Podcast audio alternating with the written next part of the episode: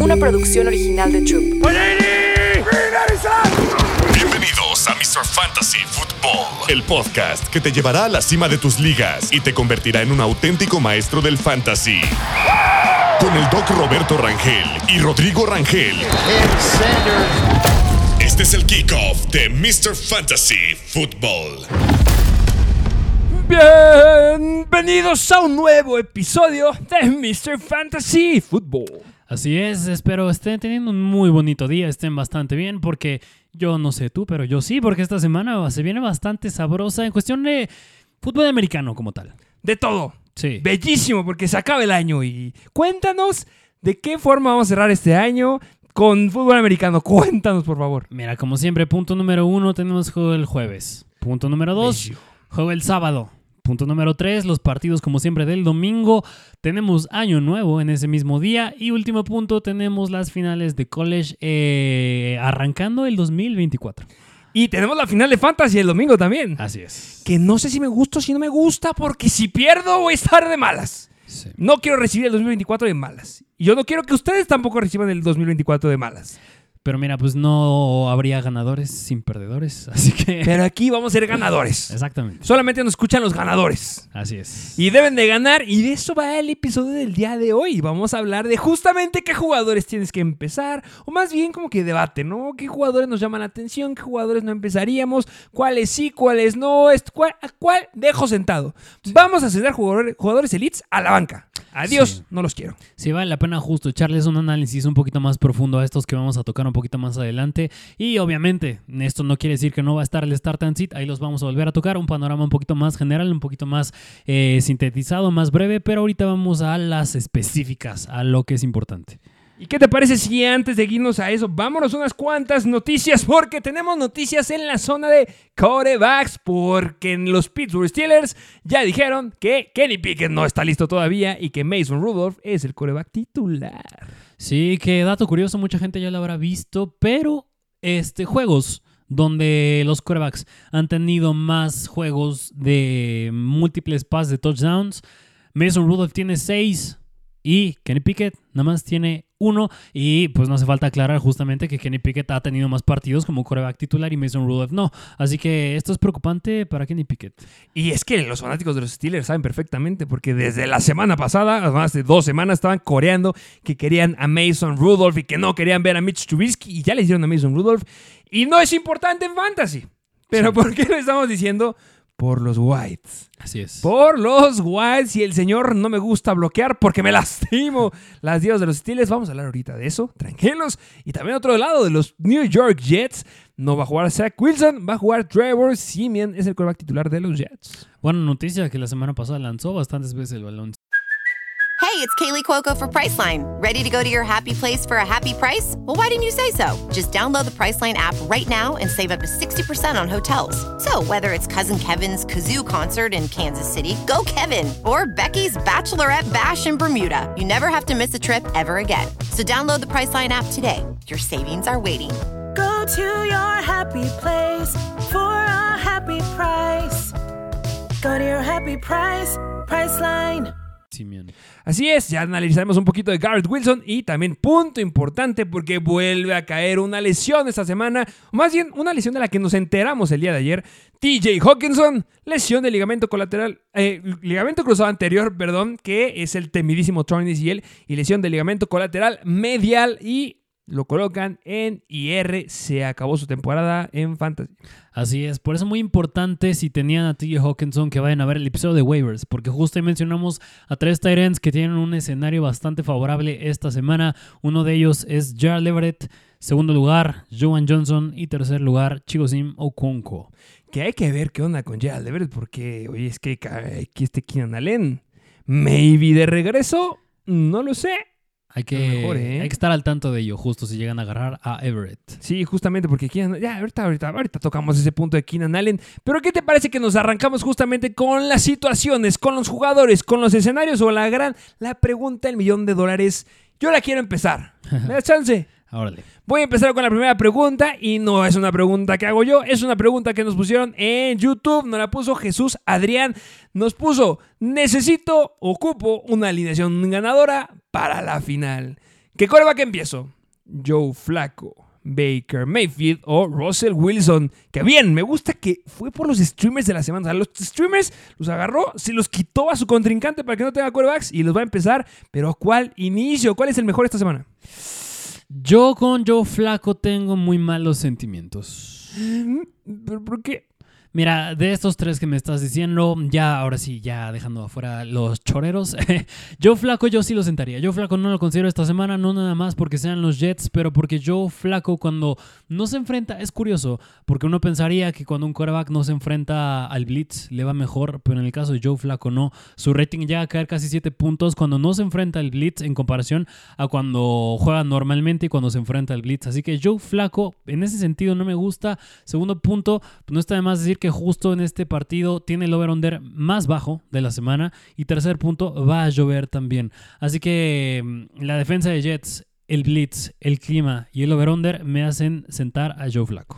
Es que sí, cuando vas en contra de los New York Jets, se pone, se pone muy fea la cosa. Eh, no creo que tampoco le vaya tan mal. Eh, no quiero tampoco decir es lo peor del mundo. Yo creo que puede haber ciertas ligas que sean muy, muy profundas. Y yo creo que la pregunta es clara. ¿Cuánto creo que, cuánto crees que va a ser el piso Joe Flaco? A mi punto de vista, yo creo que su piso son unos 15 puntos fantasy. Puede dar un buen juego. A ver, eh, yo sé que son los Jets, lo acabo de decir. Segunda mejor defensiva en contra de los quarterbacks en toda la temporada. Apagan bastante a los quarterbacks. Si algo ha ayudado a Joe Flaco, no tanto ha sido él, porque él, claro que ha tenido muchas yardas aéreas, ha roto 300 yardas en los últimos tres partidos, pero es la defensiva de Cleveland es la que está sacando la casta. Cuando le interceptan a Joe Flaco, que le han interceptado a lo largo de sus últimos cuatro partidos, que son los únicos que ha jugado siete veces, la defensiva responde, les quita el balón, los llega a parar y le vuelve a dar oportunidades a Joe Flaco. Y es por eso que tiene esa cantidad de dropbacks y esa cantidad de yardas. Yo creo que en una defensiva que se va a enfrentar en contra de Trevor Simeon, sin lugar a dudas lo vas a poder parar. Y yo creo que va a poder tener oportunidades. No creo que rompa las 300 yardas por aire, pero a lo mejor sí rompe unas 250 yardas, como en la semana número 13, que fue su primera semana que estuvo con los Cleveland Browns. Y aquí va a usar a Mary Cooper, que no sé, te digo, tampoco tiro la toalla con Joe Flaco. Mm, me disculparás, yo, yo, yo sí la tiro con él. Porque, ahora bien, mencionando los otros dos que tocaban la pregunta mi compadre, yo prefiero tanto a Baker Mayfield como Russell Wilson sobre Joe Flaco. Nah, ¿quién prefieres? Ahora la duda, ¿quién de los dos prefiero? Sí. Personalmente, yo creo que está bastante pareja. Yo como lo veo es Russell Wilson, tiene más upside y a mi punto de vista, como es la final de Fantasy necesitas ganar sí o sí, prefiero apostarle al upside, ve con Russell Wilson.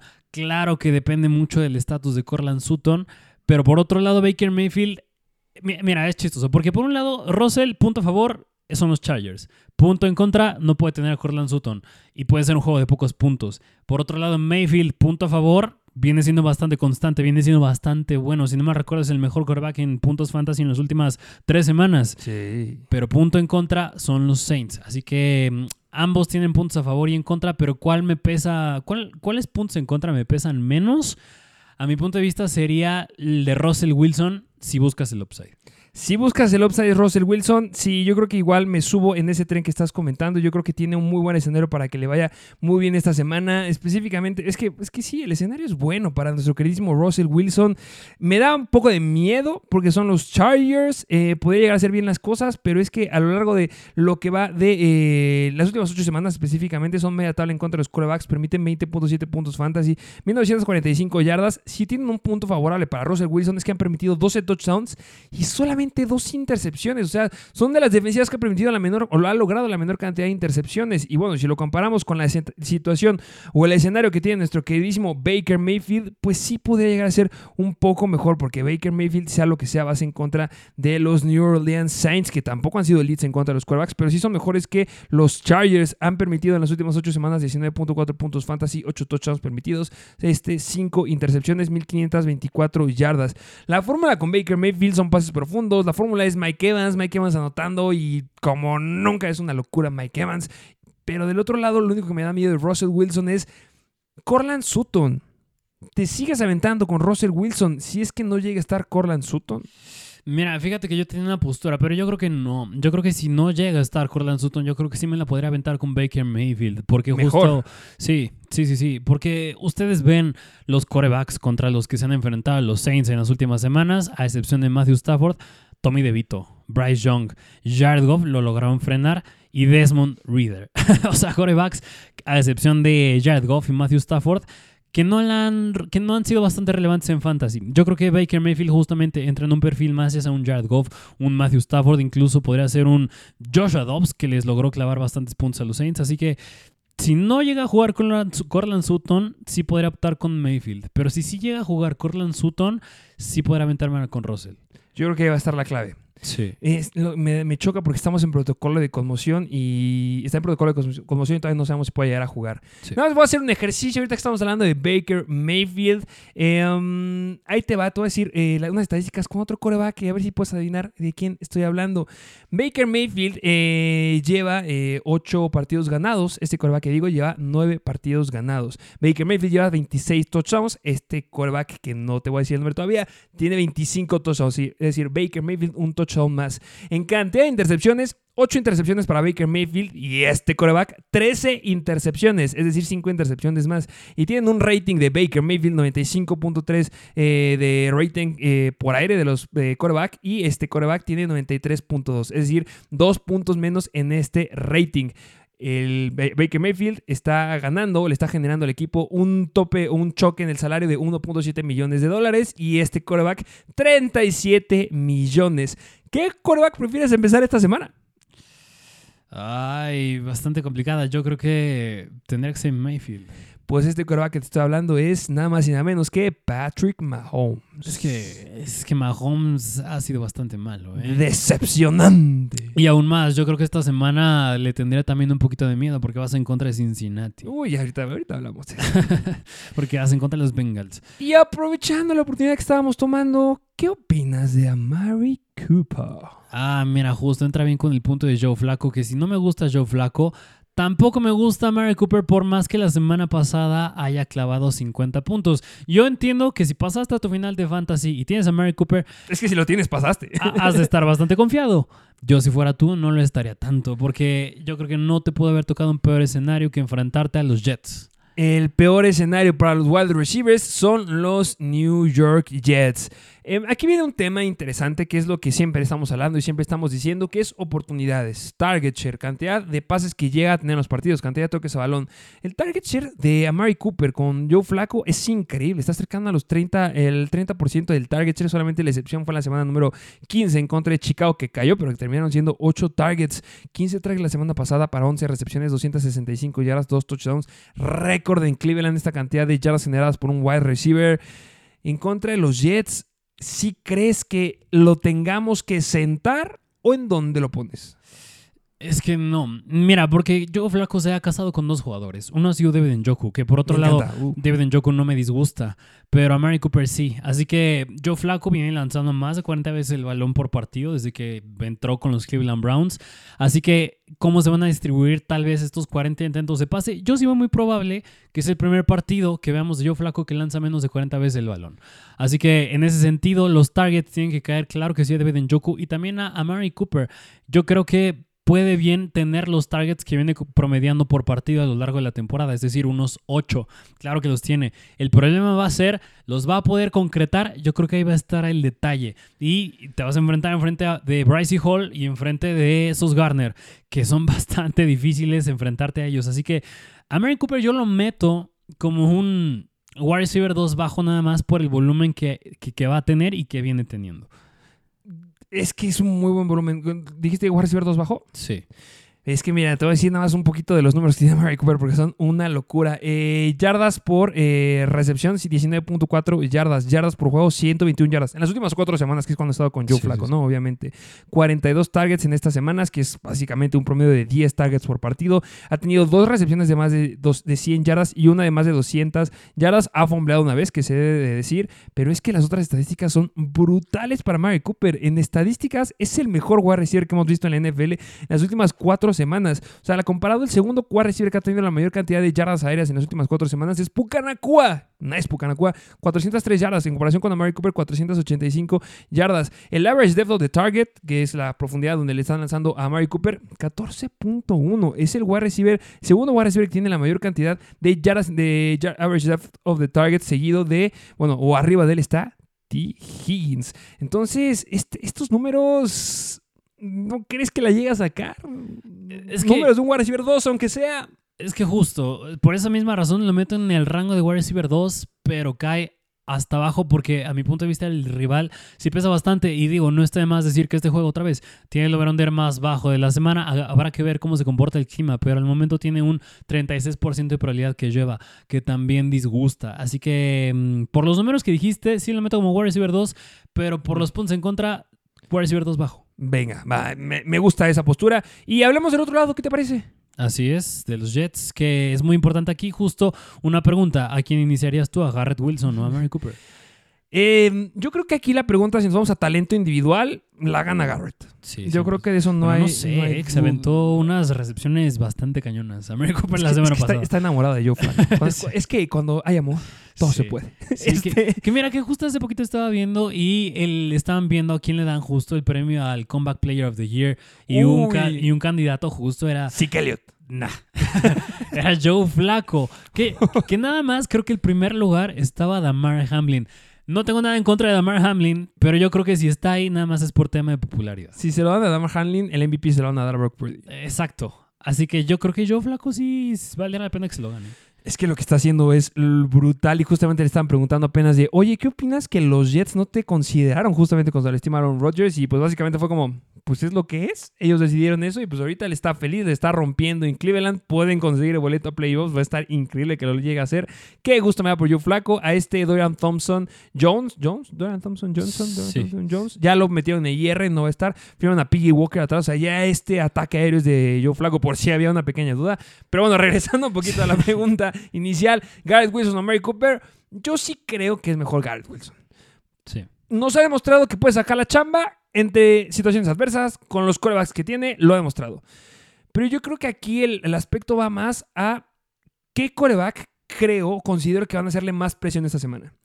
Y yo considero que si yo fuera un coreback y tú me dices, ¿a quién prefieres tener enfrente? ¿A la línea de los Jets o a la línea defensiva de Cleveland? Prefiero tener a la línea defensiva de los Jets. no quiero tener a la línea defensiva de. No quiero tener a, a este. Iba a decir Garrett Wilson. a Miles Garrett enfrente. No quiero. Sí. Y esa situación en contra de Trevor Simeon no la veo bien. Porque al final de cuentas tiene mucho más años. Y es, los años vienen con mucho más callo de Joe Flaco en contra de Trevor Simeon. Entonces, yo sí creo que considerando el escenario coreback, considerando la línea defensiva que te vas a estar enfrentando, me gusta un poco más Mary Cooper. Entonces, veredicto final es a Mary Cooper sobre Garrett Wilson. Si Garrett Wilson es un flex a mi punto de vista. Fíjate que yo los pondría al revés. Yo creo que sí me voy un poquito más con Garrett. Que, que otra vez, Está muy apretado. si ustedes se meten a los rankings, al menos yo tengo a Garrett sobre a Mary Cooper. No por mucho. Ambos yo los tengo abajo del top 20. Es decir, eso ya es hablar mucho que no los veo tan hypeados esta semana. Pero al menos yo tengo a Garrett un poquito arriba de Mary Cooper. Y es que es bien complicado porque las últimas ocho semanas los Jets son la segunda mejor defensiva en contra de los wide receivers. En ese aspecto, pues gana Garrett Wilson porque los Browns son la cuarta mejor en contra de los wide receivers. O sea, los Jets a los wide receivers solamente les han permitido tres touchdowns en las últimas ocho semanas. Pero los Browns han permitido seis touchdowns. Pero en cantidad de yardas en promedio por targets, los Browns han permitido 5.6 comparados con los Jets que permiten 7.1. Está bien apretado, pero yo sí. Estoy en el tren de Joe Flaco. Estoy como los ojos de Mary Cooper. Estoy enamorado de Joe Flaco ahorita, entonces confío en que le pueda dar buenos targets a Mary Cooper.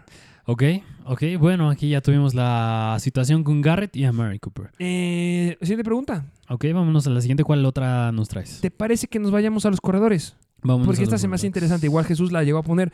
Eh, um, específicamente dos, quiero hablar de dos escenarios que aquí nos pone. Jonathan Taylor o Saquon Barkley. ¿Qué opinas de estos dos corredores esta semana? Que mucha gente tiene dudas. ¡Hay dudas! Con estos dos corredores. Mira, si estás pensando Jonathan Taylor o Saquon, Barkley, yo supongo que es tu running back uno. No creo que tengas un running back un tanto más elite. Karen Williams. Karen Williams, Karen Williams, ser. cierto, cierto, cierto. Así que en este caso, eh, el tema con Jonathan Taylor inicialmente, pues justamente depende del estatus de Zach Moss. Sí. Así que podemos plantear un escenario A, escenario eh, donde esté Zach Moss, escenario B, donde no esté Zach Moss. Pero sea cual sea de los dos, yo creo que sí me iría con Jonathan Taylor sobre Saquon Barkley. Sas Cuastras. Sí. Creo que vamos a estar en desacuerdo otra vez. Mm, Mira, antes de tocar el punto de Taylor, yo creo que justo el de Saquon me da miedo no por el uso que tienen, que el que viene teniendo es Elite, pero todo el mundo sabe que estos Giants, su única arma es Saquon Barkley. Es usarlo, es darle con él. Y los Rams han sido bastante buenas en contra de los running backs. Digo, la semana pasada de alguna forma lograron parar a Alvin Kamara. Yo creo que esta semana pueden hacer lo mismo con Saquon Barkley. No es que sienta Saquon Barkley. Yo para mí, yo lo bajo un rango de running back 2 bajo. Tanto Taylor como Barkley son running back 2. La diferencia está en que Taylor yo lo pongo en el running back 2 alto y a Saquon yo lo pongo en el running back 2 bajo. Uy, em, yo aquí sí discrepo. Ok. Em, punto número uno, hay que hablar de las defensivas. Número uno, lo acaba de decir los Rams. En las últimas ocho semanas se colocan como la tercera mejor defensiva en contra de los corredores, pero las últimas cuatro semanas son la mejor defensiva en contra de los corredores. Las últimas cuatro semanas solamente han permitido 13.9 puntos fantasy a los corredores. En comparación con la siguiente defensiva que ha permitido la menor cantidad de puntos fantasy es la de los Bills, que ha permitido 15. Estamos hablando de cerca de un punto y medio de diferencia, que en fantasy eso es mucho, ¿eh? Eh, han permitido cero touchdowns a los corredores por tierra. Solamente han permitido un touchdown por aire a los corredores. Una defensiva empatado justamente con las defensivas de los Ravens, de los Raiders y de los Bills en las últimas cuatro semanas con solamente un touchdown permitido a los corredores. Hay unas cuatas más, pero son más malonas. Entonces, yo como lo veo es que quiero apostar al volumen. Yo creo que si hay algo en lo que me gusta apostar en las finales de fantasy, eh, es ir por la seguridad, algo que ya tengo ganado. Y lo que vimos la semana pasada con Saquon Barkley fue una cantidad estúpida de toques a balón. Hace dos semanas vimos un porcentaje de oportunidades del 70% de Saquon Barkley y esta semana estuvo en el 90% de los snaps adentro. Y gracias a ese 90% de los snaps adentro, tuvo 23 acarreos para 6 targets. De esos 6 targets agarró 3 balones. 26 toques a balón. Y no fue contra, cual- contra cualquier defensiva. Fue la defensiva de Filadelfia, que igual son muy buenos en, toque en contra del ataque terrestre. Obviamente, si hubiera sido una mala línea, defensi- una mala línea eh, defensiva, esos 26 toques hubieran sido 30 puntos fantasy. Fueron 17. Pero al final de cuentas, esta semana, yo como veo a Saquon Barkley es grandes estadísticas detrás de él. A diferencia de Jonathan Taylor y Zach Moss. Escenario A, Jonathan Taylor se la avienta solo. Y a pesar de que Jonathan Taylor se la solo, me gusta más Saquon Barkley porque en promedio con los toques a balón que va a llegar a tener, me gusta más lo que pueda generar el talento individual de Saquon Barkley. Y en el escenario B, donde juega Zach Moss, pues es más que clara mi postura con Saquon. Sí, mira, yo nada más el tema con por qué prefiero a Jonathan Taylor, más allá justo del volumen, que claro, en volumen 100% gana Saquon. Mira más yo las oportunidades en zona de gol, en zona Uh, roja, sí, oportunidades para clavar touchdowns. Y en este sentido, no es que Saquon no las vaya a tener, pero ¿quién es más probable a tenerlas por el talento alrededor que tienen, por el equipo que tienen, que unos son los Giants y otros son los Colts? Yo creo que las va a tener más Jonathan Taylor. Las va a tener más en contra de los Raiders, tanto porque también es un, es un juego con un over-under un tanto más atractivo, defensivas un tanto más débiles, que qué quiere decir que vas a ver, van a haber más touchdowns, van a haber más puntos. Y si alguien tiene que clavar puntos en estos Colts, desgraciadamente si juega Zach Moss, uno es él, pero el otro tiene que ser Jonathan Taylor. Y de entrada ya tienes, a mi punto de vista, el piso de la semana pasada, que son 10 puntos fantasy. Yo así veo a Jonathan Taylor esta semana y por eso mismo para mí entra en un rango running back 2 alto y pues por ende prefiero a Taylor sobre Saquon. Sí, eso, eso es un gran punto. ¿eh? Los toques en zona roja son muy valiosos para los corredores. Eh, en general, vamos a ponerlo en números. Este Jonathan Taylor se ha perdido a lo largo, a lo largo de la temporada siete partidos con comparación con tres partidos que se ha perdido Saquon Barkley. Saquon Barkley ha tenido solamente seis acarreos dentro de la yarda 5. Y Jonathan Taylor, habiendo jugado cuatro partidos menos que Saquon Barkley, ha tenido 11 toques a balón dentro de la yarda 5. Y en los últimos dos partidos que jugó Jonathan Taylor, tuvo al menos tres toques a balón dentro de la yarda 5. Y consideramos que en la semana 12, en contra de Tampa Bay, en teoría estaba también Zach Moss. Entonces le estaban dando oportunidades en zona roja. Con Zach Moss, los toques a balón que ha tenido este Jonathan Taylor son un promedio de 18 toques a balón. Con Zach Moss. Sin Zach Moss, eh, eh, pues es que no lo hemos visto. O sea, la semana pasada fueron 19 toques a balón. Nunca había esa- ese escenario, pero están igual, 18 toques a balón. Yo como lo veo es, con Barkley va a poder tener esta semana sin ningún problema, porque la semana pasada se a Tommy DeVito, meten a Taro Taylor, yo creo que va a ser un escenario similar para los Giants. Yo sí veo donde con Barkley esté tocando 23 toques a balón esta semana. Y del otro lado, veo como Jonathan Taylor, con o sin Zach Moss, porque está bastante igual, va a tener 17 toques a balón. Pero al menos va a tener un toque a balón o dos toques a balón dentro de la yarda 5 con potencial de anotar. La pregunta es por cuál decides optar. Y decido optar yo, la verdad, por Saquon Barkley. Pues. Es que, ¿sabes cuál es mi problema? Que justamente cuando fue la semana en que regresa este Jonathan Taylor, la segunda semana que regresó Jonathan Taylor, los toques a balón fueron basura. 13 toques a balón. Creo que ese puede ser el piso si es que ya va a jugar Zach Moss. Eso me da mucho miedo y por eso voy con Saquon. Ok. Ok, bueno, mira, yo, yo me sigo manteniendo en Taylor nada más por las oportunidades para clavar touchdown, pero basta, entran en un rango bastante similar. Pero en fin, vámonos Venga. a la siguiente pregunta. Eh, ¿Tú traes alguna o me la avento yo otra vez? Bueno, ya que me das eh, Luz el- ya que me das luz verde, justo vámonos al juego de los Patriots en contra de los Buffalo Bills. Venga, Patriots en contra de Buffalo. Mucho que hablar en este partido. Pero más, eh, bueno, de la de los Patriots en Fantasy, yo no creo que si estás en tu final de Fantasy tengas a un jugador de los Patriots. No creo que sea el caso. Así que vámonos más de la de los Buffalo Bills con los wide receivers, tocando el tema de Gabriel Davis y de Stephon Diggs. Ay, es que no puedo sentar a Stephon Diggs. no puedo sentarlo. Es sumamente inconstante. Yo ahorita creo que el- la, la opinión o el punto de vista más valioso aquí es el tuyo. Porque tú has lidiado toda la temporada con Stephon Diggs. Lo que yo sí puedo decir en este punto, no inicien a Gabriel Davis. Yo no le voy a confiar mi final de fantasy al jugador que ha sido por excelencia inconstante. Si tú me preguntas, dime rápido, ¿cuál es el jugador más inconstante que te viene a la cabeza? Es Gabriel Davis. No es de esta temporada, es histórico. Clava 20 puntos una semana, la siguiente clava 30 puntos y la que sigue 0 puntos y la que sigue 1 punto. Lleva casi 3, 4 semanas clavando 0 puntos fantasy. La semana 7 que se enfrentaron en contra de los Patriots, 1.7 puntos fantasy. No, no lo empiecen, por favor. Si no, Gabriel Davis es la definición perfecta de un boom o un bust. Es decir, sí. Le- es un, es, básicamente es un volado. No sabes qué esperar cuando lo inicias, así que prefiero que le vaya bien en la banca a que le vaya mal cuando en inicies. waivers, en donde quiera irle bien, no en tu equipo. Justamente. Ahora vámonos del otro lado, justamente Exacto. tocando el tema de Stephon Diggs. Un- si un equipo le sabe jugar bastante bien a estos eh, Buffalo Bills, Los Dolphins. so- además son, Los Jets. son los Patriots. porque son tanto rivales divisionales y porque los Patriots, si algo lo han hecho bastante bien, ha sido del lado defensivo. Han, han frenado bastante bien a las ofensivas. Muy bien. Y en este caso con Stephon Diggs me da miedo. Yo sé que cuando se enfrentaron más temprano en la temporada, Stephon Diggs llegó a tener un muy buen juego. Y mi tema con Stephon Diggs, eh, a diferencia, por ejemplo, de Saquon, yo creo que, mira, yo creo que Saquon entra muy parecido a Stephon Diggs para mí. ¿Por qué? Porque ambos tienen un volumen bastante similar. Ustedes ven el target share que ha tenido Stephon Diggs en las últimas tres semanas. Ha sido más del 30%. Eso es bastante elite. Viene promediando 10 targets por partido. Pero ¿cuál ha sido el problema de Stephon Diggs? Que la mayoría de las rutas que corre son de hitch, son rutas cortas, son rutas de, flat, son outs y no son rutas profundas a diferencia de Gabriel Davis, que si por algo Gabriel Davis ha, sido relevante, ha sido en rutas largas. Yo no creo que sea el caso en el que Stephon Diggs esta semana justamente la reviente teniendo rutas largas.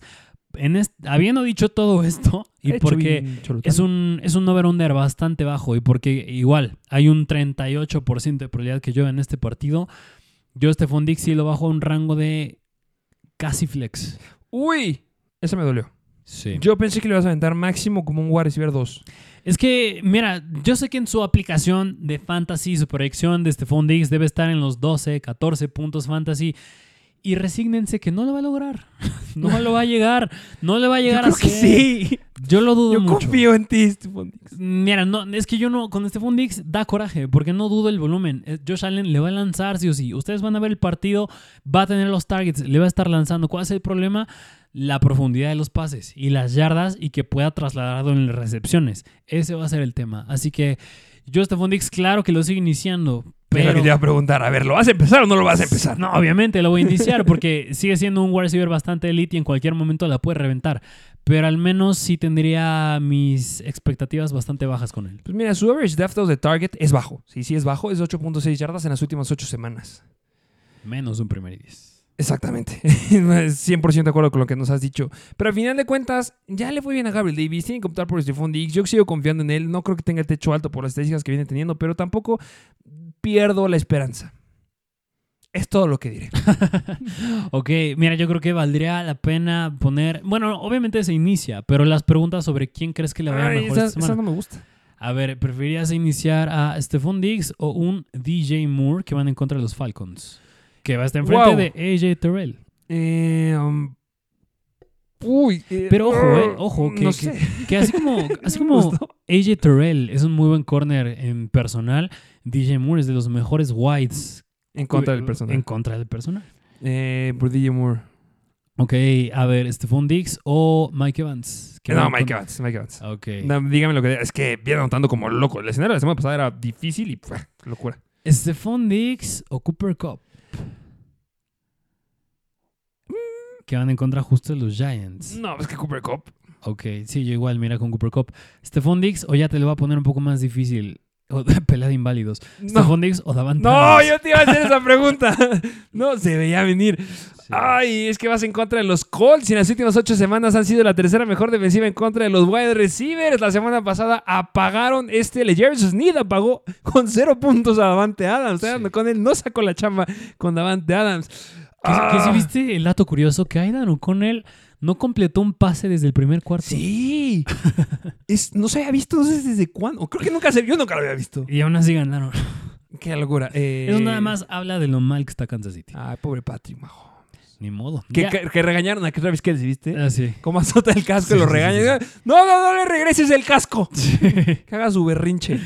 Eh, ¿qué es que está- ¿De qué estabas hablando? de entonces, Davante ¿a quién Adams. empiezas? ¿A Davante Adams? O Stephon Diggs. No, empiezo creo que Stephon Diggs. En este caso sí, yo también. Sí, es que el escenario de Davante Adams es difícil. Eh, ¿Quieres hablar un poquito de Davante Adams? Ok, vámonos justo al caso de, de Davante Adams que van en contra de los Colts. Eh, bueno, ya lo dije, los de Indianapolis Colts se colocan como la tercera mejor defensiva en contra de los wide receivers en las últimas ocho semanas. La verdad, hay un cambio drástico justamente en esta defensiva de los Indianapolis Colts. Yo creo que mucho tiene que ver con los wide receivers que se han enfrentado, pero es que la fórmula con Davante Adams y Adam con él no es tan favorable tampoco. Eh, no creo que vaya a ser malo. Siguen siendo justamente estos jugadores que tienen el factor X, como a ti te encanta decirlo. Puede llegar a dar una gran, gran jugada de una escapada. O sea, la semana eh, número 15 en contra de los Chargers, que eran pésimos, clavó 24 puntos fantasy, 101 yardas. El segundo partido nada más que había metido más de 100 yardas. Extrañaba justamente en Davante Adams. Pero si llegamos a ver lo que hizo en contra de de una defensiva similar como la de los Colts, me tendría que ir a lo mejor a la semana número... Es que sería Kansas City, como la semana pasada, la semana número 12. Yo creo que Kansas City, eh, la primer enfrentamiento que tuvieron, 7 targets para 5 recepciones, 73 yardas. Yo creo que va a estar por ahí, va a estar rondando como la semana pasada, 6 targets. Yo creo que esta semana es complicada en contra de los Whites, va a estar alrededor de unos 8 targets. Aunque yo creo que va a generar más. Yo creo que se queda como unos 12 puntos. Mira, analizando Es que, justo a los, a los corners de Indianapolis, que la semana pasada ju- justo estuvieron en contra de Atlanta, el más relevante aquí es Kenny Moore. Y Kenny Moore estuvo enfrente de Kyle Pitts y Kyle Pitts clavó su touchdown, tuvo casi 14 puntos fantasy. El segundo corner sería Jalen Jones, que justo estuvo de Drake London, es decir, vale la pena ver el wide receiver uno enfrente de qué corner estuvo. En este caso fue Jalen Jones y Drake London se quedó con tres. Bueno, enfrente de Jalen Jones se quedó con tres puntos fantasy nada más. Yo creo que Davante Adams lo metería en un rango, Y2 bajo.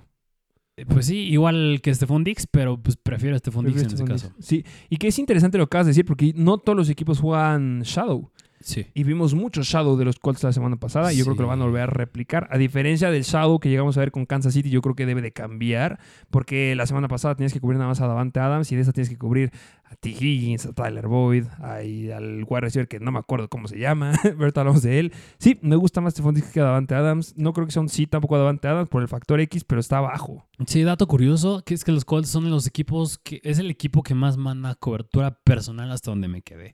Así que cuidado ahí. Pero bueno, eh, ya que mencionaste justo el tema de la Jairus Sneed y Kansas City, pues tocamos justo el tema de los Cincinnati Bengals. El tema de los Bengals con, ya lo dijiste, uno es T. Higgins, Jamar Chase. ¿Crees que llega a jugar esta semana? No, no creo.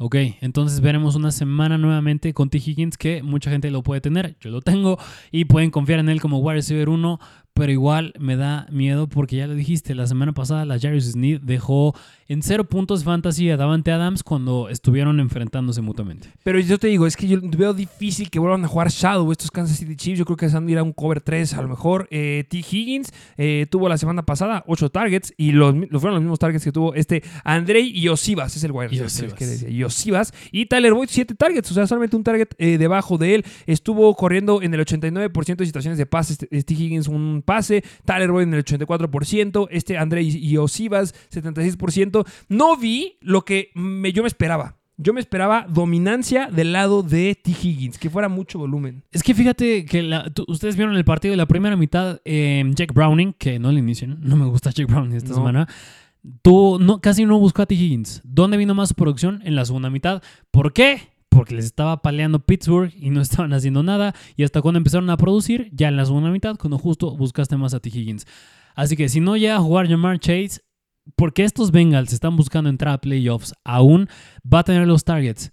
Pero aquí sí me da más, me preocupa un poco más la cobertura que puede tener la Jarvis Smith. Mm, Yo creo que es similar. Yo creo que T. Higgins es bastante similar a Mary Cooper porque vas a estar enfrente de un corner elite. Y es ver la producción que pueda tener, porque los targets los vas a tener. Pero qué tanto puedas producir, ahí va a estar el detalle. Pero bueno, lo sigues empezando como que esta semana. Y2. Mm, Sí. Yo sí confío en hasta él. Y2. Yo sí lo confío en él. No es un Y2, no es un Y2. Eh, nada más para que no se nos haga tan largo el episodio, me gustaría así hacer un- una pregunta que está hay mucha gente que tiene preguntas. ¿Qué onda con George Pickens? Mm. ¿Cómo lo ves esta semana eh, con Mason Rudolph? ¿Te compras lo que pasó esta semana o te bajas del tren? No, me bajo del tren 100%. ¿Por qué? Porque una, este juego tiene el porcentaje de lluvia más alto al momento con 50% de probabilidad que llueva.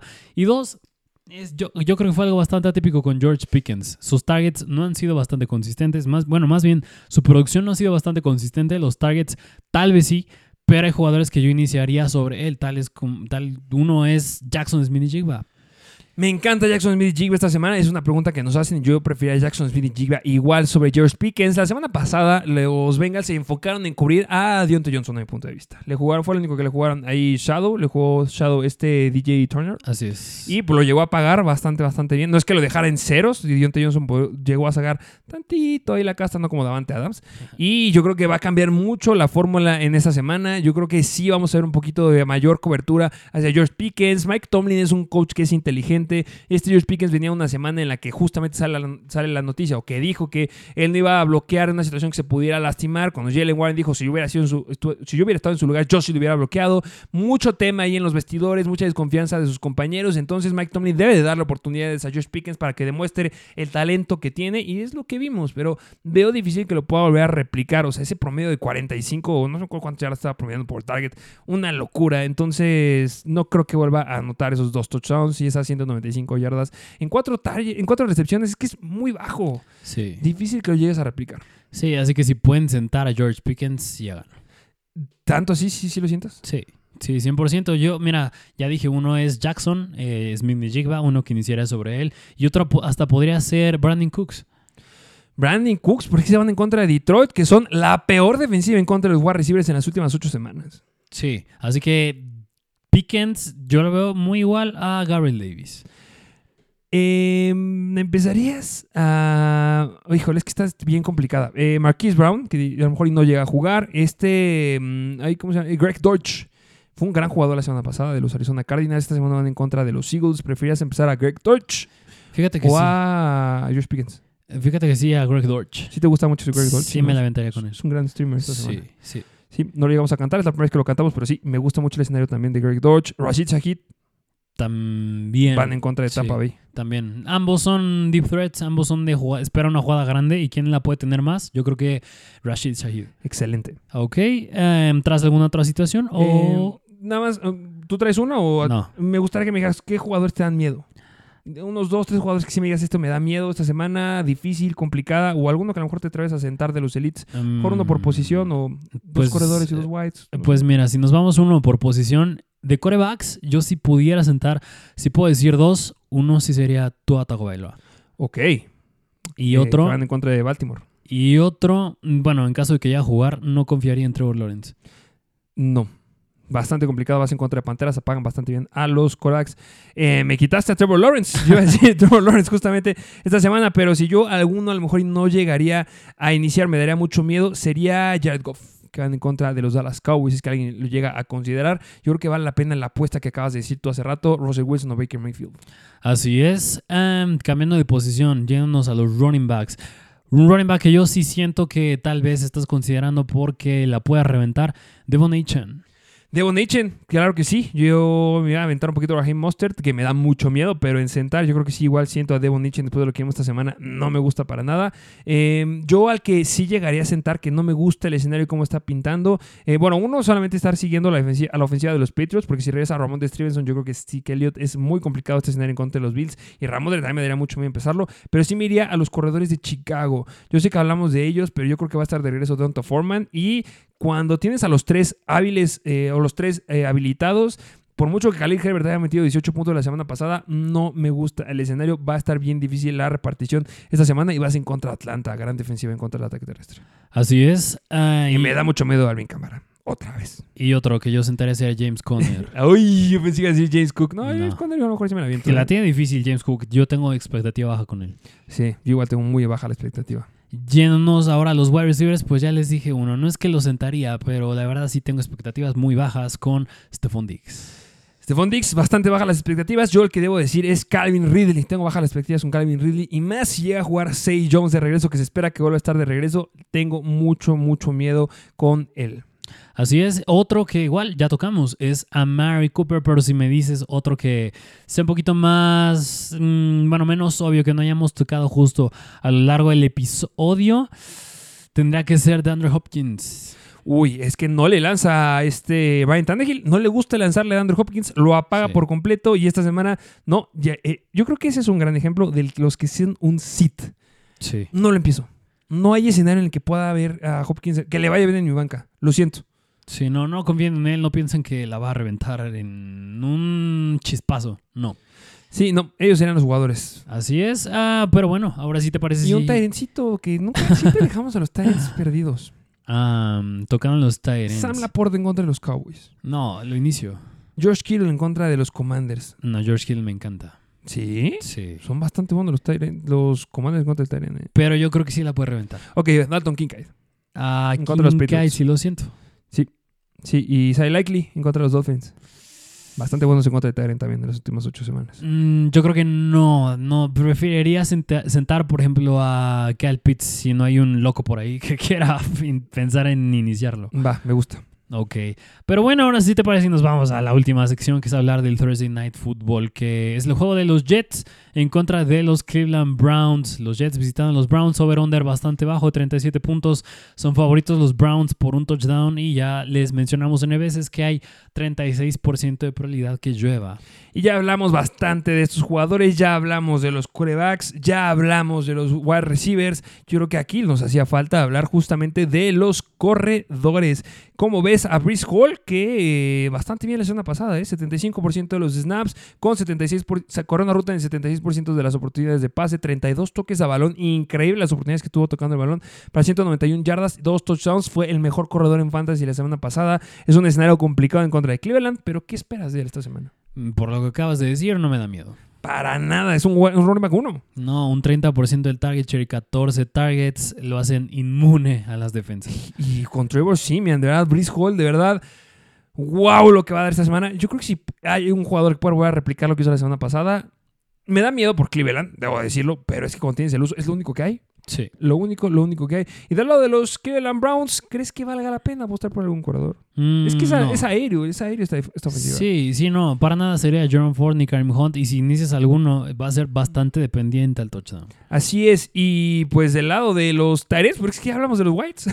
pues en Joku me encanta. Nos encanta Devin Chuku, yo creo que es la opción. Sí, así que si quieren ver qué opinamos de Mary Cooper, de Joe Flacco y de Garrett Wilson, regresense en el episodio que echamos un análisis bastante extenso de ellos, pero básicamente pues este sería el Thursday Night Football. Y eso sería todo por el episodio del día de hoy. Recuerden que el jueves, viernes, viernes, el viernes, ya se acaba la temporada y no proceso eso. El viernes viene el episodio de Start and Sit, de final de Fantasy. Mucho éxito. Vayan a agarrar a estos jugadores que les acabamos de decir. Buenos escenarios, malos escenarios. Recuerden, ya les dijimos en jueves, vayan a agarrar a los jugadores que todavía no sabemos si van a ser los corredores titulares. Clay Dorceler, Samir White, por ejemplo. Taya Spears, ¿por qué no aventarte también por ahí? Podría llegar a ser una opción. Que, ay, me encantan las estadísticas, pero ya, ya pasó el momento de hablar de Taya Spears. Sí, último punto que espero no se hayan salido aún. Defensiva, yo sí Bien. buscaría agarrar la de los Cleveland Browns. Muy buena defensiva. Sí, Si es que sigue disponible, ¿eh? Porque Sí, sigue disponible. Es muy buen streamer esta semana. Ya decíamos otras defensivas igual a en el episodio de Start and Sit. Espero que tengan una excelente semana. Vayan armando sus propósitos. Que su propósito sea ganar esta semana. Dejen comentarios porque vamos a estar viendo sus preguntitas. y Vamos a intentar responder la mayor cantidad que podamos. Recuerden que al rato se sube justamente los que clasifican del Mr. Bowl. A la final se va a poner muy sabroso. Y pues nada, eh, ¿algo más que agregar? Como siempre, dejen un like, dejen un comentario, suscríbanse y síganos en Instagram. Muchas gracias por escucharnos. Que tengas un excelente día y nos vemos a la próxima. Mr. Fantasy Football. Una producción de Troop.